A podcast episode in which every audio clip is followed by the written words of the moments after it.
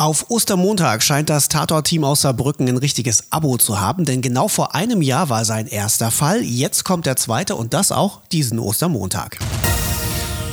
Fufis, Film und Fernsehen in Serie mit dem Tatort der Woche, der diese Woche an einem Montag läuft, weil Feiertag ist. Der erste Fall des Teams, wie gesagt, ist ein Jahr her. Philipp Münscher, unser Tatort-Experte, da muss ich dich natürlich fragen, kannst du uns auf den Stand bringen, was müssen wir zu diesem Tatort-Ermittlerteam wissen? Ja, man ist eigentlich ziemlich schnell wieder drin, denn es gibt ja diese horizontale Erzählebene. Dabei geht es um die Vorgeschichte der beiden Kommissare Adam Schürk und Leo Hölzer. Die beiden kennen sich seit Schulzeiten, waren Freunde, nur Adam wurde von seinem Vater regelmäßig verprügelt, bis Leo ihm schließlich mal zur Seite gesprungen ist und dem brutalen Vater einen Spaten über den Schädel gezogen hat.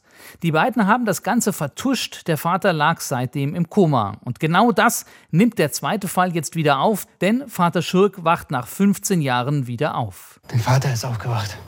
Ja, wann? Vor zwei Monaten. Und warum sagst du mir nichts? Genau deswegen, Leo, weil du ausrastest. Ja. Und du? Du bist ganz cool, oder? Was ist, wenn es nicht als gefährliche Körperverletzung gewertet wird? Hm? Sondern als versuchter Totschlag. Dann verjährt das nicht. Dann gehe ich in den Knast. Wir, Leo. Mittäterschaft bei Kapitalverbrechen verjährt auch nicht. Kann er sich erinnern an den Tag? Konnten auch nicht mit ihm drüber sprechen. Du musst rausfinden, was er weiß. Ich lasse ihn keine Sekunde aus den Augen. Das ist also die Nebengeschichte in diesem Tatort, der rote Faden. Aber eigentlich geht es wie immer natürlich um einen Mord, der aufgeklärt werden muss. Und zwar an einer 18-jährigen Schülerin namens Jessica. Äh, wow, was ist mit der passiert? Sie liegt mitten im Wald und ist übel zugerichtet worden.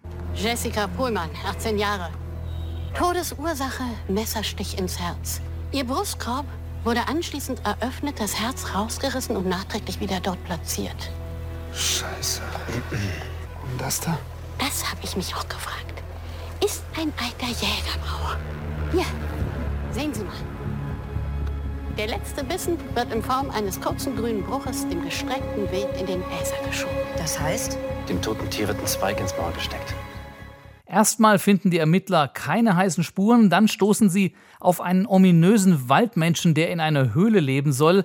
Ist das vielleicht ein durchgeknallter Psychopath? Verdächtig sind aber auch mehrere Mitschüler der toten Jessie, die alle in sie verknallt waren und die sich auch zur Tatzeit im Wald herumgetrieben haben. Bleibt also noch die spannende Frage, wie kommen diese beiden Geschichten jetzt zusammen? Also der Vater, der aus dem Koma aufwacht und das tote Mädchen? Ja, tatsächlich laufen diese beiden Erzählstränge nicht einfach so nebeneinander her, sondern es gibt da eine Verbindung. Adam Schirks Vater weiß nämlich etwas über den Täter und das, obwohl er doch die letzten 15 Jahre im Koma gelegen hat. Ich weiß, wer das Mädchen im Wald umgebracht hat. Bullshit, du bist gerade erst aufgewacht. Er hat seinen Bogen benutzt. Richtig? Wenn du was über den Mord weißt und es mir verschweigst, dann sorge ich dafür, dass dein morscher Arsch im Knast landet. Ich will es dir sagen. Aber erst erzählst du mir, was an dem Tag in der Garage wirklich passiert ist. Verpiss dich. Das ist vielleicht ein bisschen an den Haaren herbeigezogen, beziehungsweise es hängt zufälligerweise eben alles mit allem irgendwie zusammen. Aber trotzdem ist das ein sehr guter zweiter Tatort dieses neuen Saarbrücker Teams. Man kann also sagen, das Duo Hölzer und Schurk kann das Niveau des ersten Falls durchaus halten.